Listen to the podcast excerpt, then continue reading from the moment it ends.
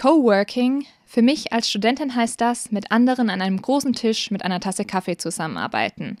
Während ich dann aber in ein Café oder einen Arbeitsraum an der Uni gehe, geht es für viele ArbeitnehmerInnen in einen sogenannten Coworking Space. Was genau das ist und ob das vielleicht die Zukunft des Arbeitens werden kann, darüber sprechen wir in der heutigen Folge von Radio für Kopfhörer. Mein Name ist Laura Kreuzhage. Schön, dass ihr dabei seid.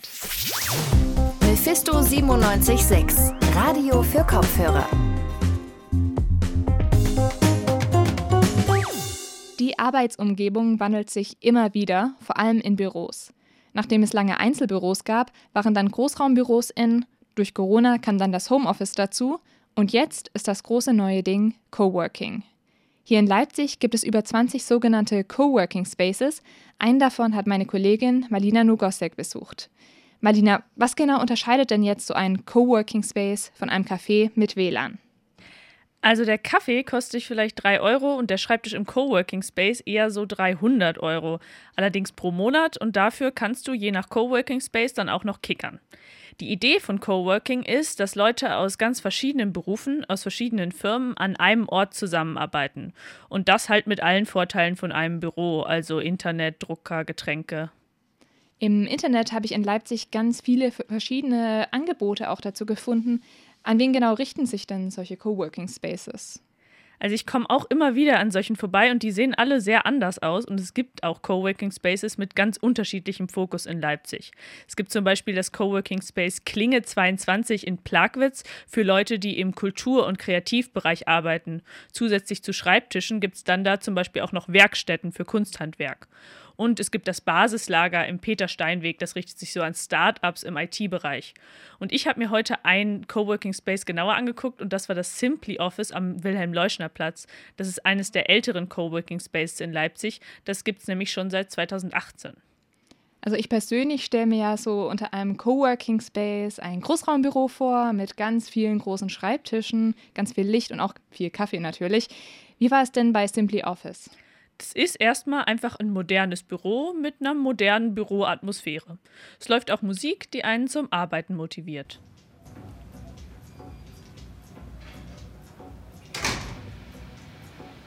Manche Leute haben einen flexiblen Arbeitsplatz gebucht.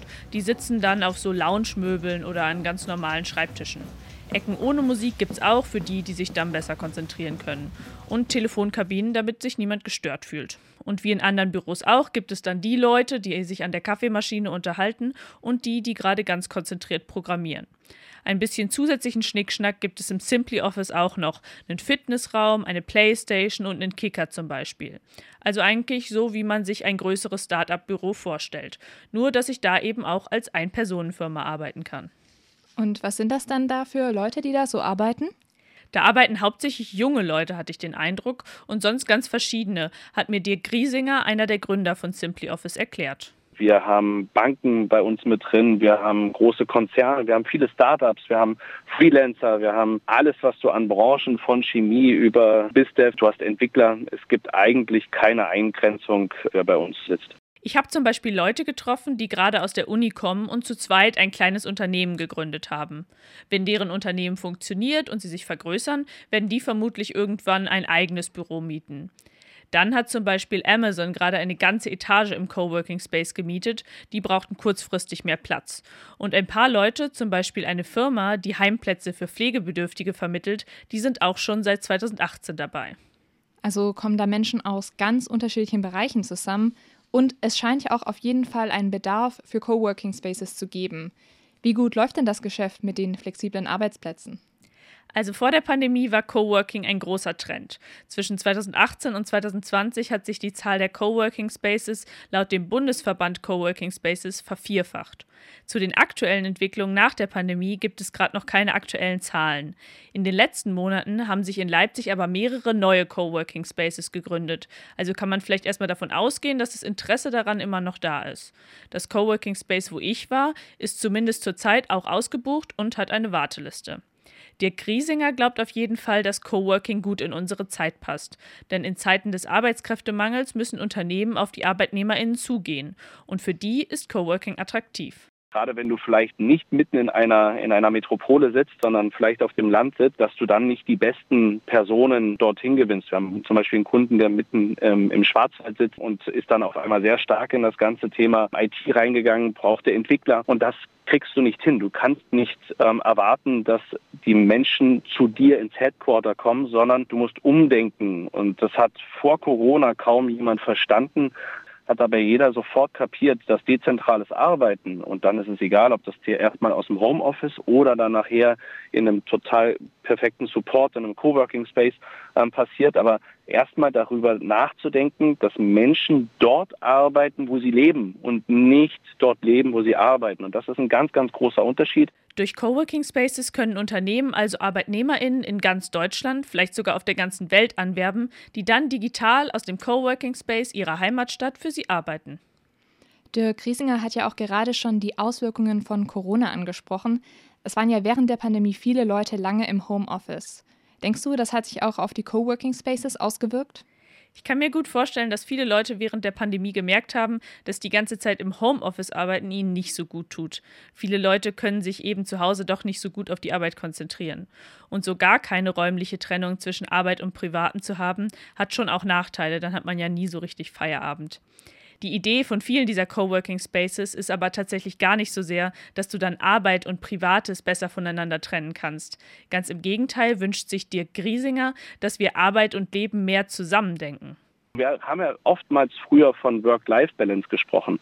Und ich glaube, Heute reden wir eher von Work-Life-Integration. Das bedeutet auch nicht komplett immer zu arbeiten. Darum geht es nicht. Das Verhältnis Arbeit, Leben, Schlafen ist fast pari. Und wenn ich das anfange, miteinander zu integrieren, miteinander zu verbinden und ähm, jedem Bereich seinen Raum lasse, ähm, dann schaffe ich eigentlich genau das, wo wir auch in den nächsten 20, 30 Jahren hinlaufen werden und das ganzheitlich als Leben betrachtet wird und ähm, ich das mache, was mir halt einfach auch ähm, Spaß macht. Umso mehr du immer wieder Erholung schaffst, immer wieder auch den Kopf frei bekommst, umso konzentrierter kannst du dann in der reinen fixierten Arbeitszeit kannst du dich dann konzentrieren und kannst einen höheren Output rausholen als nur mit reiner quantitativer Arbeitszeit. So geht es aber vermutlich eher Leuten, die so richtig für ihren Job leben.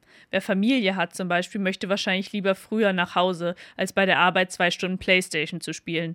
Im Simply Office wurde mir aber auch erzählt, dass manche Leute, die am Wochenende zum Arbeiten kommen, dann ihre Kinder zum Kickerspielen mitbringen.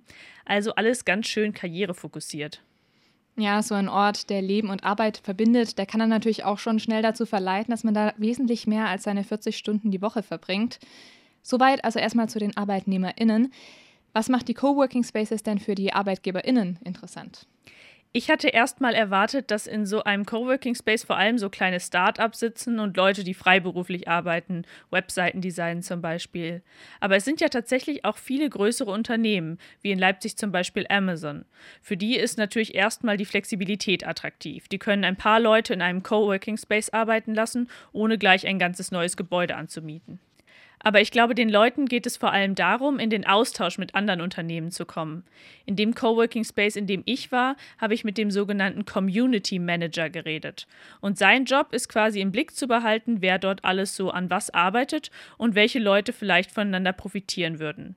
So findet also vielleicht das etablierte Unternehmen mit den App-Entwicklern, die sich gerade gegründet haben, zusammen. Und die können dann unkompliziert zusammenarbeiten. Das klingt ja auch alles super produktiv und die Coworking Spaces scheinen ja viele Vorteile zu haben. Nachdem du dich so ausführlich damit beschäftigt hast, Marlina, was meinst du? Kann das die Zukunft der Arbeit sein? Ich glaube schon, dass es für viele Leute auf jeden Fall eine gute Alternative zum Homeoffice ist. Also angenommen, ich würde mich für einen Job bei einer Firma interessieren, die nicht in meiner Stadt sitzt. Wenn ich dort vom Coworking Space aus arbeiten könnte, würde das das für mich schon deutlich attraktiver machen. Es hat natürlich seine Grenzen. Das Ganze richtet sich vor allem an Leute, die am Schreibtisch arbeiten und in Städten leben. Was die ganze Arbeitskultur an diesen Orten angeht, bin ich aber eher ein bisschen skeptisch, muss ich sagen. Die Idee, bei der Arbeit Sport zu machen, alle meine Mahlzeiten zu essen, zwischendurch mal ein bisschen zu schlafen, das klingt für mich ein bisschen zu sehr nach Leben bei der Arbeit. Und das ist mir zu nahe an Leben für die Arbeit. Vielen Dank dir für das Gespräch, Marlina. Damit sind wir auch am Ende der heutigen Folge Radio für Kopfhörer angekommen. Die nächste Folge erscheint dann kommenden Freitag. Bis dahin könnt ihr euch auf unseren Social Media Plattformen up to date halten. Folgt uns gerne auf Instagram, dort heißen wir at Mephisto976. Alles Wichtige, was in Leipzig passiert, erfahrt ihr außerdem in unserer Sendung Radio für Kopfhörer, die ihr jeden Dienstag und Donnerstag ab 18 Uhr auf UKW, DAB Plus und im Livestream hören könnt. Mein Name ist Laura Kreuzhage. Macht's gut. Mephisto 976, Radio für Kopfhörer.